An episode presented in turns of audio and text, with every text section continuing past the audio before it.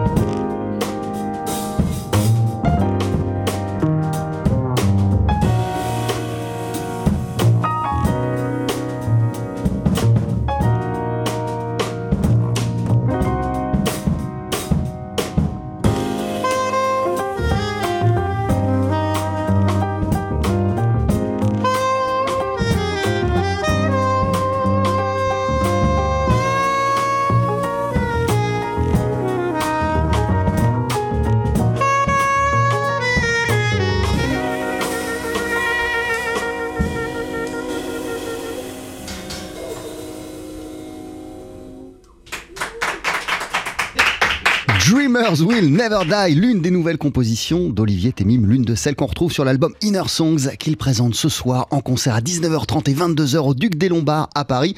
Euh, Olivier Temim qui passe nous voir ce midi dans Daily Express avec Étienne Desconfins au piano, Damien Varaillon à la contrebasse et le batteur Antoine Paganotti. Daily Express. La suggestion du jour. Olivier Temim qui est à présent à notre micro. Bienvenue Olivier, merci d'être là, comment ça va? À quelques Bah, heures de ton concert au, au Duc des Bah, Lombards. écoute, super, hein, je commence à avoir un peu de métier, donc ça va. Ah, Ça veut dire un peu de métier, c'est-à-dire zéro appréhension euh, avant de monter sur scène, avant un concert? Non, euh, au contraire, euh, au contraire, j'ai hâte parce que c'est ce disque, c'est l'aboutissement de trois ans de travail. Et donc le, le fait de présenter ça au public, c'est un truc qui me fait extrêmement plaisir. Alors tu viens de nous jouer, euh, vous venez tous les quatre de nous jouer un morceau qui s'appelle Dreamers Will Never Die, les rêveurs ne meurent jamais. Euh, ce, premier ce, ce nouvel album, euh, pardon, euh, c'est justement le fruit de quel rêve Olivier? Bah, pff, pour moi, c'est un peu une espèce de synthèse de un peu de toutes les musiques que j'aime. Et puis, euh, bah, j'ai commencé à 14 ans à faire de la musique, donc euh, voilà, j'ai traversé plein de plein de différents styles, des différents. J'ai croisé plein de musiciens différents et j'ai toujours été euh, anti-sectaire. C'est-à-dire que pour moi, la musique, elle commence pas en avril 56 et elle s'arrête pas en mai 59. Ça c'est une, une approche euh, à, à tes, à- à tes débuts, euh, cette façon de voir euh, la musique qui commencerait en 56 et qui se terminerait en, en- en 74. Non. c'est- c'est quel- c'est- c'est- c'est- c'est quelque chose qui t'a d'emblée, dès que t'es arrivé à Paris, qui, qui t'a mis en rogne, Olivier? Non, parce que en fait, moi, j'ai pas commencé à Paris, j'ai commencé à Marseille. T'as commencé à euh, Marseille, donc, effectivement. quand On va en j'avais parler. Quand j'avais 19 ans, j'ai fait, euh, j'ai fait partie d'un groupe pendant 5 ans, que un- on était un peu des clones de Weather Report. Donc ça a commencé comme ça. Et à, à côté de ça, j'écoutais beaucoup Charlie Parker, beaucoup, beaucoup Coltrane, etc. J'ai fait ma culture. euh, dès le départ, c'était, j'ai toujours aimé les choses différentes. Je me suis toujours, euh, surtout passionné pour le rythme, en fait, pour le rapport à- au tambour, à la batterie, à la terre. Donc c'est ça, ça existe dans toutes les musiques, quoi.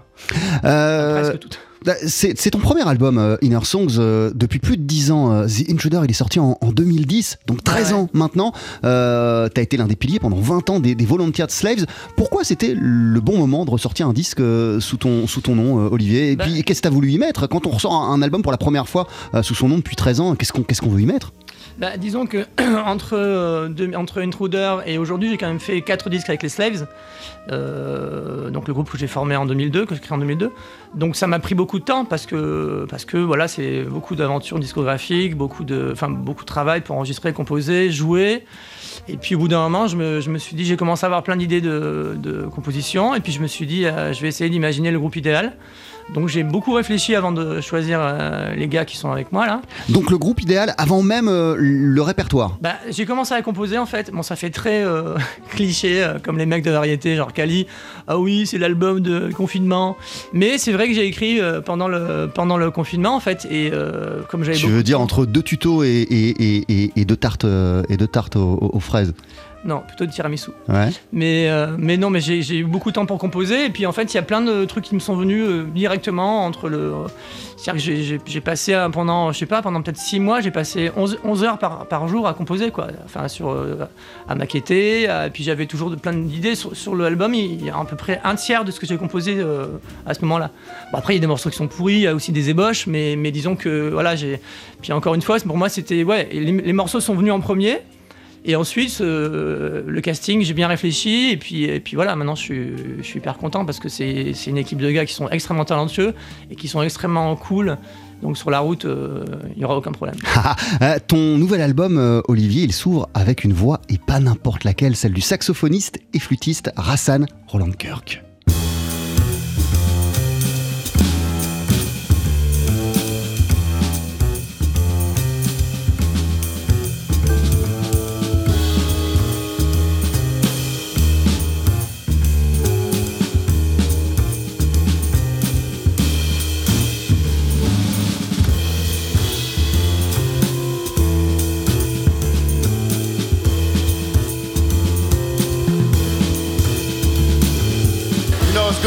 Place that feels like you're in your house, you know?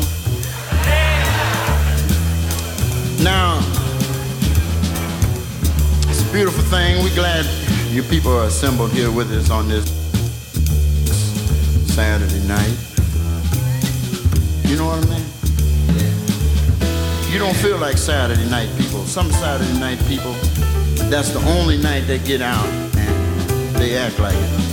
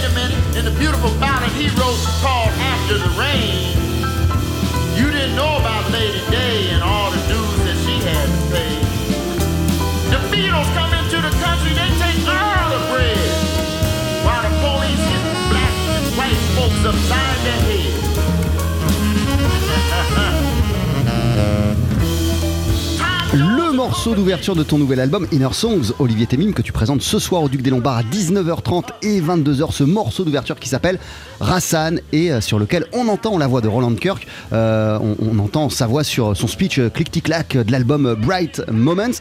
Roland Kirk, il ouvre ton album. Le nom des Volunteer Slaves, le groupe que tu as co-dirigé pendant des années et des années, c'est une référence directe à un titre d'album de, Roland Kirk. En quoi est-ce qu'il incarne, pour revenir déjà sur cet album, tout ce que tu as voulu mettre dans le disque, euh, Roland Kirk, euh, Olivier Bah, lui, c'est pareil. Dire, lui, c'est un symbole d'ouverture. Parce qu'il a. Il a euh, pourquoi est-ce qu'il a appelé ce morceau Volunteer Slavery? Parce qu'en fait, des musiciens euh, purs et durs de jazz lui reprochaient de faire des covers des Beatles, de faire des covers de, trucs de la Motown. Et donc il a dit non non mais moi je suis pas moi je suis un esclave volontaire, que c'est moi qui choisis d'être esclave de ce que je joue quoi. Et puis aussi c'est vrai que c'est il a fait des trucs complètement tr- très différents, c'est très varié. Et moi ce que j'adore chez lui c'est euh, dans ses speeches, c'est que c'est à la fois euh, il y a beaucoup d'humour. Après, c'est un espèce de prêtre parce que quand il dit clic tic clac, ça pourrait être très bien dans, un, dans une église en fait. Et il y a aussi un discours politique qui correspond à l'époque. Quand il dit, par exemple, dans, dans le speech, il dit euh, les Beatles viennent dans, dans le coin et prennent tout l'argent pour faire leur concert, pendant que nous on se fait arrêter, les blacks on se fait arrêter par la police. Donc il y a tout un truc qui est dans le contexte de l'époque évidemment, mais que j'aime beaucoup. Euh, Qu'est-ce que tu continues euh, à puiser depuis toutes ces années euh, à la source, euh, à, la, à la source Roland Kirk Euh, Je veux dire, pour la propre musique que tu fais, mais même quand tu es chez toi et que tu mets un, un album de Roland Kirk, qu'est-ce que, qu'est-ce que tu vas chercher dedans? Bah, la folie déjà, parce qu'il est complètement fou. Il était complètement fou. Il y, a des- il y a des trucs. Bah, je sais pas, c'est- c'est c'est- c'est- c'est frais quoi. Même si ça. euh, C'est des vieux disques, mais c'est frais, je trouve. c'est c'est- En plus, lui, il a vraiment une culture euh, totale du jazz qui va de Ben Webster à la musique de la Nouvelle-Orléans, parce que sur ce disque, Bright Moments, à un moment donné, il fait un, un morceau. euh, Il reprend même Jitterbug, Jitterbug. Waltz, hein, il me semble, sur ouais, cet ouais, album. ouais, c'est ça. Et il parle de Fats Waller. Enfin bon, c'est quelqu'un qui a une, une, une énorme ouverture, mais une grande culture du jazz, quoi. Moi, j'ai lu son autobiographie, enfin, sa, pendant sa biographie, qui était, qui était géniale, quoi, parce qu'on apprend plein de trucs. Notamment que la première fois qu'il a, quand il- parce qu'il a eu une maladie des yeux, donc il est devenu aveugle euh, progressivement, mais très jeune, enfant. Et en fait, un, un jour, il était dans la cuisine de, de- de chez lui. Il a pris un tuyau qui servait pour le gaz et il a soufflé dedans. Et c'est comme ça qu'il a eu envie de faire du saxophone. et après, quand même, chez lui, c'était un, c'était un bazar total, parce que comme c'est lui qui fabriquait ses instruments en étant aveugle en plus, il avait un espèce de hangar où il bricolait tout euh, comme ça, quoi. Donc c'est quelqu'un qui, pour moi, est un exemple de, aussi de réussite par rapport à, surmonter un handicap.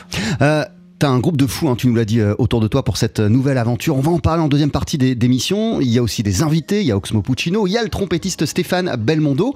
Euh, l'album s'appelle Inner Songs. T'es en concert ce soir au Duc des Lombards d'ici une poignée de secondes. On va en écouter un extrait, un morceau qui s'intitule Toi, Fienne. À tout de suite. Pardon monsieur, fast food, savez-vous ce que c'est? La pause du midi à la sauce TSF Jazz, Je suis pas d'ici, moi.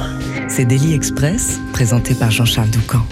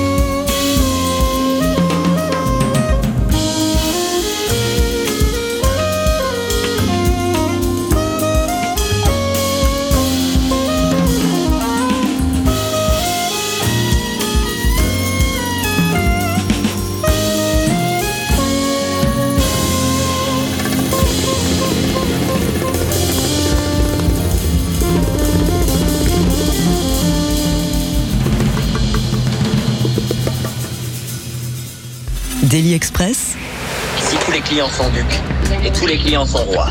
Royal au bar. Avec à nos côtés le saxophoniste Olivier Témy. Mais avant de t'applaudir, Olivier, ce soir en concert à 19h30 et 22h au Duc des Lombards, tu présenteras le répertoire Dinner Songs enregistré, euh, je le disais, avec une équipe de dingue. Emmanuel Bex à l'orgue, Étienne Desconfins au piano, Samuel Hubert à la contrebasse, Arnold Mueza au percu et Antoine Paganotti à la batterie. Alors non seulement c'est que des musiciens incroyables, mais, en plus t'as as, brassé euh, et t'as rassemblé autour de toi euh, des musiciens, de- j'ai l'impression, d'horizons et de générations différentes et de parcours très différents, euh, Olivier. Bah, justement, c'est ça, moi, que que je te dis- quand j'ai réfléchi au casting, en fait, je me suis dit, je vais mé- mélanger aussi euh, des anciens et des, plus jeunes, quoi. Ce qui fait a, justement, ça, crée un truc, euh, bah, déjà de respect entre eux, et puis de, euh, complicité, de bienveillance. Et c'est- vrai que Étienne et les, autres n'avaient jamais joué avec Arnold, Arnold qui est, plus âgé et qui vient d'un parcours complètement différent parce que lui, il a quand même, c'est quand même une référence mondiale de, des percussions. C'est-à-dire qu'en fait, il a créé une méthode qu'il commercialise où il a retranscrit tous les tambours bata de trois, de trois tambours en fait sur les congas. Et donc il est, il, est, euh, il est reconnu dans le monde entier pour ça, il a fait sa méthode qui, qui commercialise, etc. Donc lui il a amené cet apport complètement euh, différent et comme je l'avais pratiqué avec les Slides, puisqu'on a fait quand même trois quatre albums ensemble, je me suis dit ça va être chouette de, de mélanger à la fois batterie et percu, ce qui se fait plus en fait dans le, dans le jazz aujourd'hui, ce qui se faisait dans les années 70. Qui était très courant dans les années Voilà, 70. Edith for Sanders, euh, etc. Il y avait beaucoup ça et moi j'adore ce son-là.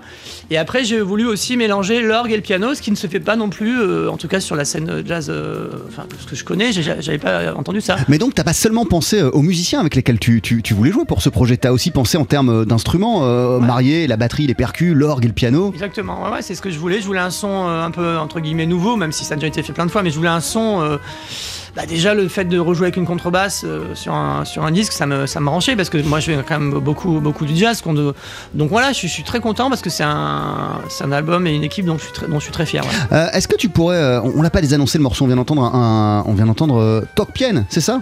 Oui, et en fait, si tu veux, c'est. Ce morceau, pour moi, il évoquait une fumerie d'opium. Et j'ai un copain qui était à la chute de Saigon euh, en 75.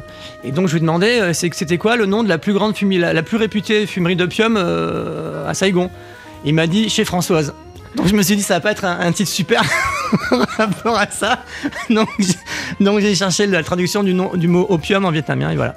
Euh, On a cité les musiciens qui t'entourent pour cette euh, aventure. Il y a des guests aussi, euh, Oxmo Puccino, Stéphane Belmondo, on va l'entendre d'ici quelques, quel- quelques minutes. Et alors, il y a aussi un, homme qui occupe une, place importante sur ce projet, c'est le saxophoniste Julien Louraud qu'on n'entend pas jouer du sax. Euh, Il a réalisé euh, l'album. Euh, de quelle manière précisément il est intervenu dans le processus Dinner Songs? Bah, déjà, Julien, je le connais depuis très longtemps. À l'époque où je vivais en Angleterre, moi je tournais pas mal en Angleterre, donc on a pas mal traîné ensemble là-bas, puis on s'est croisés régulièrement. Et puis c'est quelqu'un que, que j'aime beaucoup. au-delà du, du côté humain, c'est qu'en fait, pour moi, c'est dans le- dans l'esprit de décloisonnement. C'est quelqu'un qui a amené ça depuis le Groove Gang. En fait, chaque projet qu'il a fait, ce sont des projets qui étaient euh, dans des esthétiques différentes, euh, avec des musiciens différents, dans des styles différents, etc. Mais toujours intéressant, parce qu'il a vraiment le sens du concept. Et puis c'est un musicien qui a une grande culture, et une culture aussi qui est différente de la mienne. Il a une culture, euh, on, a, des cultures différentes, on a beaucoup de trucs en commun aussi, hein. mais, euh, du coup je, me- suis dit, euh, je qu'est-ce qui pourrait m'épauler pour ce disque? Et donc je me suis dit, j'appelle Julien. Et ensuite, on, donc il est venu, en fait, il a fait partie de quasiment tout le processus. À partir du moment où j'avais le morceau fini, il est venu chez moi, on a choisi lesquels on gardait. Et ensuite, il m'a accompagné, c'est-à-dire qu'aux répétitions en janvier l'année dernière, il était là toutes les répètes, il a enregistré. En- Ensuite, on faisait du débriefing. Il est venu au studio. euh, alors ça c'est super. Un, directeur artistique en général euh, ne fait que ça. Il vient au studio et il va épauler le, soliste. Genre parfois on insiste sur un morceau et ça ça va pas. Donc le gars va dire ah non non mais celui-là on arrête pour l'instant. Tu fais un autre morceau. Donc voilà, et c'est une, une charge qu'on a en moins sur les épaules quand on est leader, parce qu'il faut déjà gérer toute la musique, gérer l'organisation, euh, gérer les gars. Donc ça m'a vachement allégé. Ensuite, il a non seulement fait ça, mais ensuite, il, est- il a eu aussi deux, deux, trois idées sur les arrangements, euh, notamment de Last Dandy. Il m'a dit, ouais, euh, fais-le en duo batterie-sax, alors que moi, j'avais pas pensé. Le- sur euh, sur euh, le morceau du Duke, Fleurette africaine, c'est lui qui a trouvé la tournerie cubaine, entre, entre guillemets, avec, avec Arnold, évidemment. Ouais. Ensuite, il est venu au mix. Donc il a vraiment été jusqu'au bout. Et une semaine quand même de mix. Et ensuite, on est parti faire le mastering à Londres. Euh, on a un peu célébré ça aussi parce que comme il avait vécu là-bas, il m'a montré un peu tous les quartiers où il a vécu, tous ses copains, donc c'était hyper sympa. Mais encore une fois, il a vraiment, il a été sur tout le processus, quoi. Euh, et, et d'ailleurs, je t'entendais, enfin, il me semble t'avoir entendu dire, vous discutiez euh, là pendant, pendant le morceau ensemble de, de, de- de Julien. Il, a, il a même imaginé avec toi le, le track listing, quoi. Vraiment la Oui. manière d'agencer les morceaux, le, le ouvrir l'album sur la voix de Roland Exactement, Kirk. exactement, parce qu'il m'a dit, en fait, moi, je, galère souvent à faire les listes. Il m'a dit non, t'inquiète je m'occupe de la liste. Et donc, moi, j'avais fait une liste, mais qui était, il m'a dit, il m'a- appelé, il me dit, c'est bon, j'ai trouvé, j'ai trouvé, on va racheter mon premier morceau. Et c'était une super idée. Parce que, en fait, ça ouvre vachement par rapport au discours, en fait, de, ce que j'ai envie de présenter. Donc, euh, voilà. Non, il a vraiment été super. Euh, et l'album, il se clôt avec Mama Tiger, euh, Oxmo Puccino. C'est ton idée, j'imagine. Ah oui. Euh, Qu'est-ce qui t'a donné envie de l'impliquer dans cette aventure et d'enregistrer ce morceau avec lui? Bah, déjà, le, le morceau, euh, il m'est venu comme les autres d'ailleurs. À un moment donné, j'ai la tourne de basse qui, est- qui m'est venue dans la tête. Donc, je me suis dit, ah, ça me plaisait. Je l'ai cherché sur le piano, je l'ai rentré dans. dans, le- dans- enfin, je l'ai maquetté. Et moi, je suis un, un fan de, de Oxmo et surtout, je suis un fan de son album qui s'appelle L'Hippopète Bar, qui est un album avec les Jazz euh, Bastards. Ouais. Et qui est un album pour moi qui est incroyable et qui est un album concept euh, super et ça joue super. Enfin, j'adore ce disque. Et donc, je me suis dit, euh, ce morceau-là, ce serait bien qu'il y ait quelqu'un qui, qui, qui, qui parle dessus. Du coup, j'ai réussi à le contacter. Il a été hyper cool. Je suis allé chez lui. On a, parlé un peu du texte, machin. euh, Et ensuite, il est venu en studio. Il, euh, il, a, pris une heure en gros pour peaufiner le texte. Et ensuite, il a pris une heure pour poser le texte. Basta.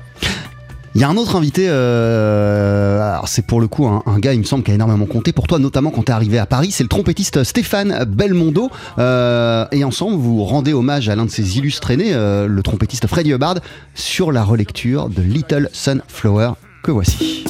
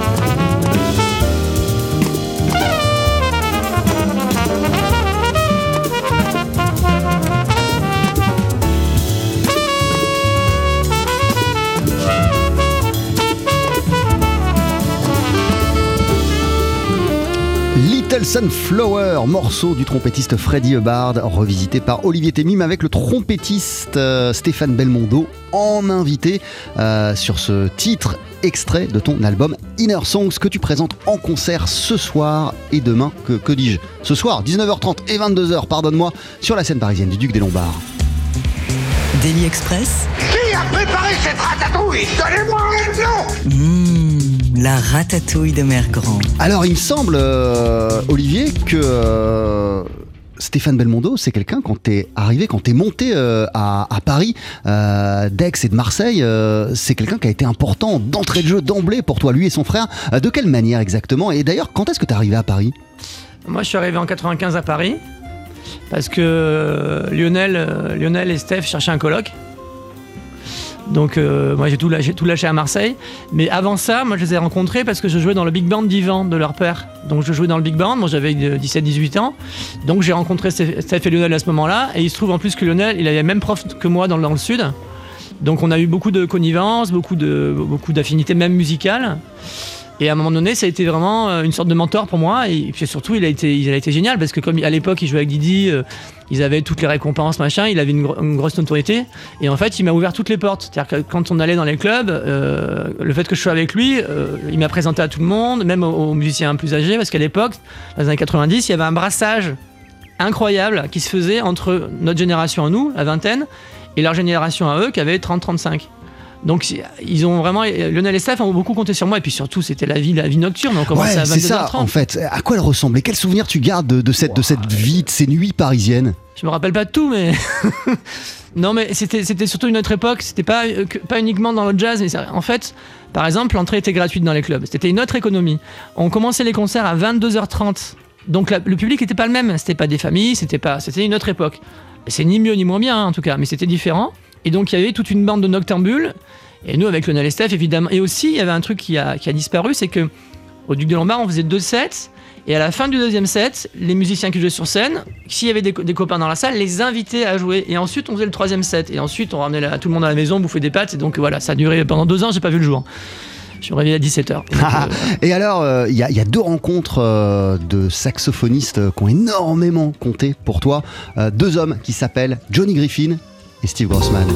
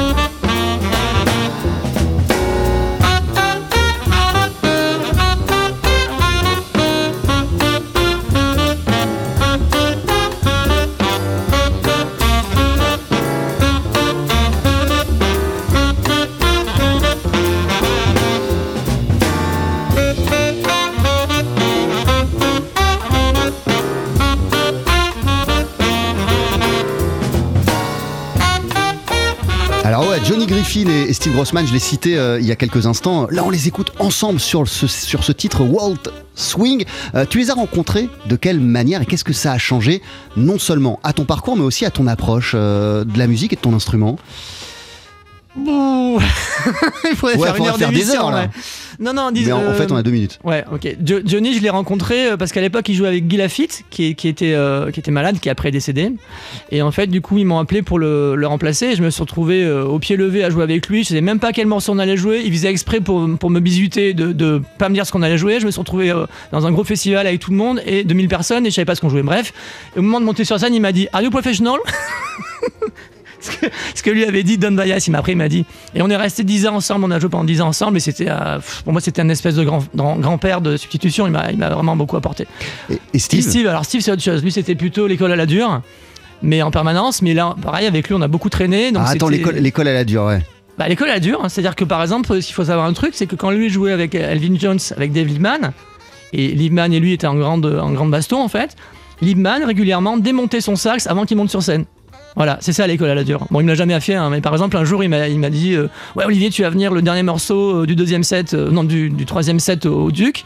Donc, moi, j'étais tout, tout content, donc je m'étais préparé. Donc, les gens m'ont vu arriver sur scène, et là, il a dit Le concert est terminé Donc, des trucs comme ça, il m'en a Et fait comment tu rebondissais de moments comme ça? Bah, j'encaissais, je continue. Je- C'est comme on dit tu restes, Mais- tu restes dans le bus ou tu descends du bus. hein. En même temps, tu me racontes ça, il y, a, y a- y a- y a un papier que te consacre Télérama cette semaine, et, et là, t'expliques autre chose. Tu dis qu'à la fin de sa vie, Steve Grossman, il t'a dit J'ai toujours aimé comme tu joues. Ouais, j'ai- je l'avais au téléphone, hein, il était à Bologne et c'est vrai que en fait ça m'a vraiment beaucoup touché parce que c'est quelqu'un encore une fois qui m'a qui m'a endurci à, à plein de niveaux, hein. mais surtout c'était quelqu'un qui était en fait c'est comment il aurait pas fait ça à n'importe qui en fait, il m'aimait bien, c'est pour ça qu'il faisait ça. C'est une espèce de transmission un peu spartiate, mais en tout cas, j'ai passé, bah, j'ai bourlingué avec lui euh, euh, pendant, euh, je sais pas, toute, toute, euh, pendant très longtemps, quoi. Tu parlais de transmission, Olivier Témim. Aujourd'hui, tu ne résides plus à Paris. T'es parti t'installer en Bourgogne, je crois, Mhm. euh, et t'as pensé ta maison comme pouvant accueillir des, des masterclass. Et même, tu penses aujourd'hui ta, ta vie d'artiste euh, comme celle d'un musicien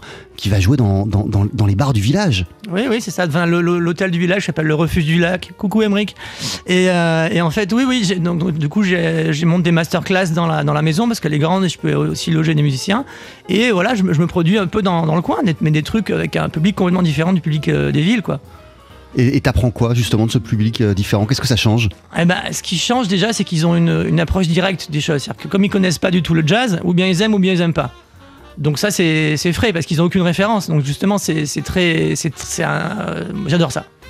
Ton nouvel album s'appelle Inner Songs. C'était en concert ce soir au Duc des Lombards à 19h30 et 22h pour le présenter. À tes côtés, il y aura l'organiste Emmanuel Bex, il y aura Étienne Desconfins au piano, Samuel Hubert à la contrebasse, Arnold Mueza au percu et Antoine Paganotti à la batterie. Bref, l'équipe avec laquelle tu as enregistré cet album. Et là, d'ici une poignée de secondes, attends, reste un instant avec nous. Tu vas nous interpréter un dernier morceau en quartet. Qu'est-ce qu'on va entendre? On va écouter euh, The Last Dandy. Je te laisse t'installer. C'est euh, juste. C'est un morceau que j'ai écrit pour pause. euh, Laurent Courtaliac, Barloyd. Yes, pour Barloyd. Et ben, je te laisse t'installer. C'est d'ici une poignée de secondes sur TSF Jazz. Daily Express, On boira peut-être une bière ou deux plus tard dans la soirée, là. mais oui, parce que nous, on sera là toute la nuit. C'est nous qu'on est l'orchestre. la session sur le pouce. Avec sur notre scène le saxophoniste Olivier Témim avant de t'applaudir ce soir à 19h30 et 22h au Duc des Lombards. Te voici en compagnie d'Étienne Desconfins au piano de Damien Varaillon à la contrebasse, d'Antoine Paganotti à la batterie. Ton nouvel album s'intitule Inner Songs et en extrait, voici The Last Dandy.